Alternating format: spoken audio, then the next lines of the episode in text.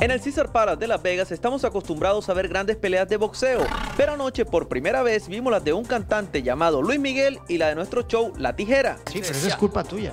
Sí, yo sé. Al principio se negó a aceptar que se las da de filósofo y que necesita de los medios. Comunicarte y como dar enseñanzas de vida, filosofar.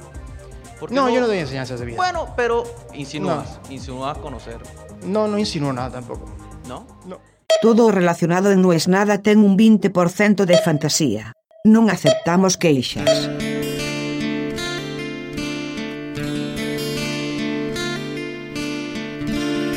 es algo que yo odiaba. Realmente lo odiaba. Porque, porque yo tenía claro que le estaba jodiendo los planes a alguien. ¿Cuál es el problema? Que como siempre, en nuestro mundo, se pone de acuerdo el negocio por arriba de los planes. Entonces, esto que en un momento era una transgresión, ir a una conferencia de prensa a hacer bromas en lugar de hacer preguntas, dejó de ser molesto para los que organizaban los eventos y pasó a ser necesario. Entonces, una discográfica traía a una mega figura a la Argentina, a un cantante, una cantante, o lo que sea, y llamaba a los mismos programas que iban a las conferencias de prensa a hinchar las pelotas. Porque el artista no daba notas uno a uno, o si las daba, las daba en cuentagotas. Entonces, ellos lo que querían era tener más exposición. Por supuesto que el artista nunca le avisaban, che, mirá que acá se van a hacer todos los boludos. Y ese es el problema más grande.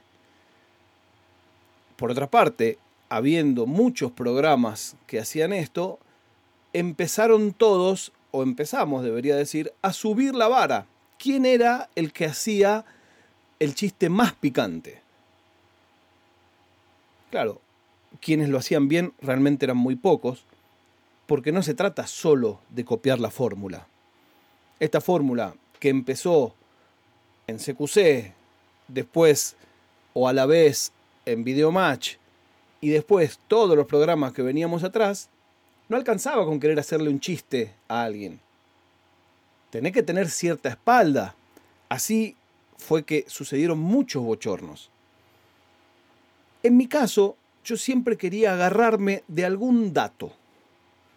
Porque creía que si en lugar de simplemente hacer una broma tenía algún contenido, el artista podía entender que yo lo había preparado, que había por lo menos dedicado un rato a estudiar algo.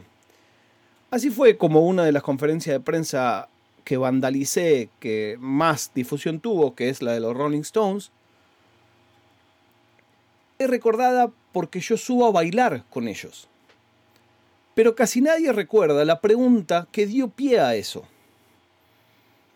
Yo le pregunto en un momento que si teniendo en cuenta que Chuck Berry había patentado el duck walk, que era un paso de baile que Chuck Berry hacía con su guitarra mientras cantaba, y entre paréntesis hay una cosa muy linda de eso, Chuck Berry cobraba distinto el show, si incluía el duck walk o si no lo incluía y lo tenía registrado como una obra en sí misma.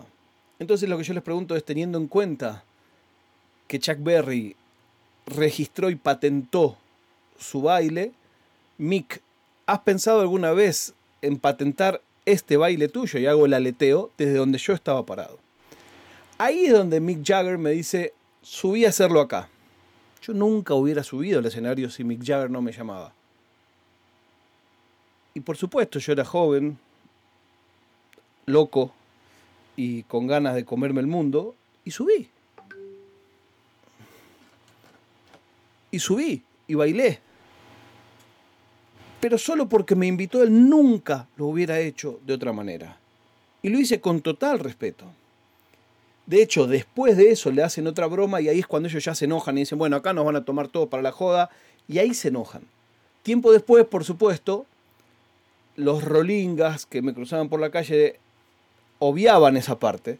Me decían, eh, vos lo gastaste a Jagger. Y yo decía, no, ¿cómo lo voy a gastar a Jagger? Nada más lejos en mí de gastar a Jagger. ¿Quién soy yo para gastar a Jagger? Siempre mi idea del humor en ese tipo de notas no era burlarme de, sino intentar hacer reír a. Eso es lo que siempre intenté. En algunos casos no lo logré. Con el chino Río, por ejemplo, lo picanteo y no me contesta y me caliento y termino haciendo una cosa de la que me avergüenzo. Termino casi que bravuconeándolo. Pero un día en que vino David Copperfield.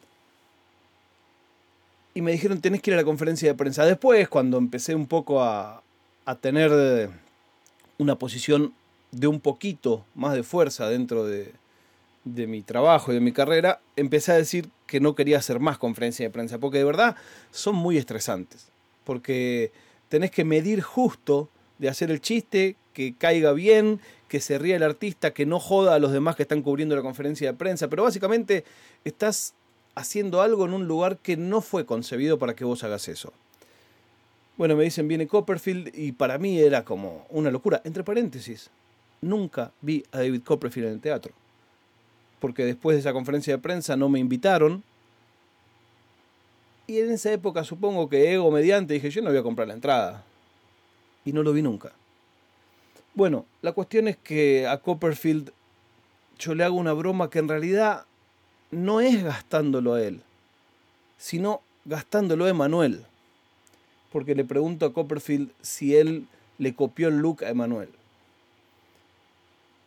Y Copperfield, yo sabía que él estaba al tanto de eso. En esa época Emanuel se vestía mucho como Copperfield y tenía un estilo bastante similar.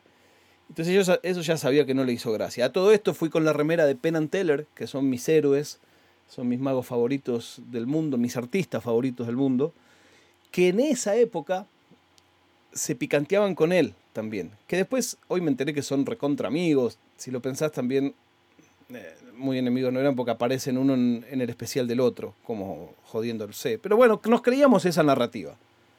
Y entonces, en un momento yo a Copperfield le muestro unas fotos de cuando él empezó y no le gustó ni medio. Claro, ¿qué otro periodista, si no era uno que fuera un fan de la magia, iba a tener sus fotos de los inicios?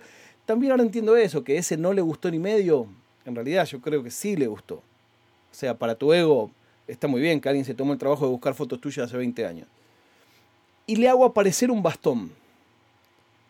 Y él se da cuenta que mi camarógrafo no lo toma. Es muy difícil hacer aparecer un bastón. Y entonces él ahí me dice, qué pena que tu camarógrafo no lo tomó. Yo lo miro y le digo, no hay problema. Y hago aparecer otro en la otra mano. De milagro, yo ya tenía contemplado hacer aparecer dos bastones. Entonces eso, y él ahí dice, bueno, ahora estamos en problema. Y eso quedó redondo. De hecho, creo que le pregunto algo de Penanteller, porque yo de verdad estaba obsesionado con Penanteller y él me dice, vos debes ser su agente de prensa. Claro, hoy lo pienso, ya como un profesional, y hasta ir a hacer el chiste, hacer la gracia, es tolerable en términos de publicidad, ya que te caigan con la remera de otro artista de tu mismo sector, no es tan gracioso. Pero a mí me encantó. Bueno, eso salió y tiempo después, tiempo después fui a ver al teatro a Penn Teller en Las Vegas. Y yo sabiendo que ellos, después de cada show, saludan a la gente, llevé un VHS con ese video y se lo doy a Teller. Digo, Teller, yo soy un fan de ustedes y hace poco estuve con un mago muy importante de aquí de Las Vegas cuando estuvo en Argentina y vistiendo vuestra camiseta le hice unas preguntas que no sé si le han caído bien. Y le doy el cassette. Diciendo, bueno, este no lo va a ver nunca en la vida. Imagínate igual qué, viejo que es todo, un, un videocassette. Y una notita que decía en el videocassette que yo estaba en tal hotel, no sé qué, que para mí sería un sueño poder saludarlos y charlar cinco minutos con ellos. Y al otro día yo me voy, ya me volvía, y estuve todo el día, no había celulares, estoy hablando de época en que los celulares internacionales eran imposible, año 98. Bajo a hacer el checkout de mi hotel, subo a buscar las valijas y cuando subo había un mensaje en el contestador telefónico de mi habitación, mirá qué viejo es todo esto, y era algo así como, hola, soy Teller, acabo de ver tu video, no entiendo castellano, pero entiendo que sos una persona muy graciosa, me reí escuchando las risas y te agradezco por llevarnos siempre en tu corazón, no sé qué. y me quería matar. Me quería matar porque digo, fueron 10 minutos y fue una de las veces en la que la tecnología me cagó. Porque de haber existido un celular, de haber existido un WhatsApp, yo me hubiera podido contactar con él. Después lo vi varias veces, pero siempre es así, es corriendo, es 10 minutos.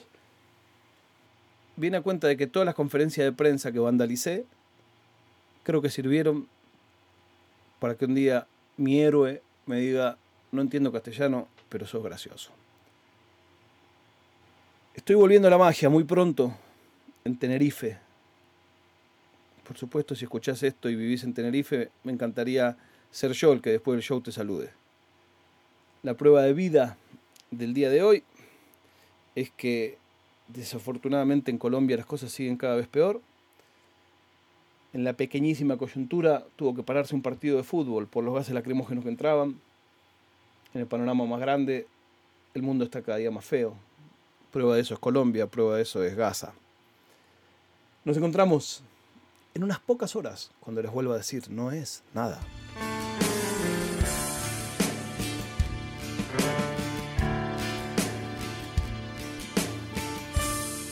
Oficina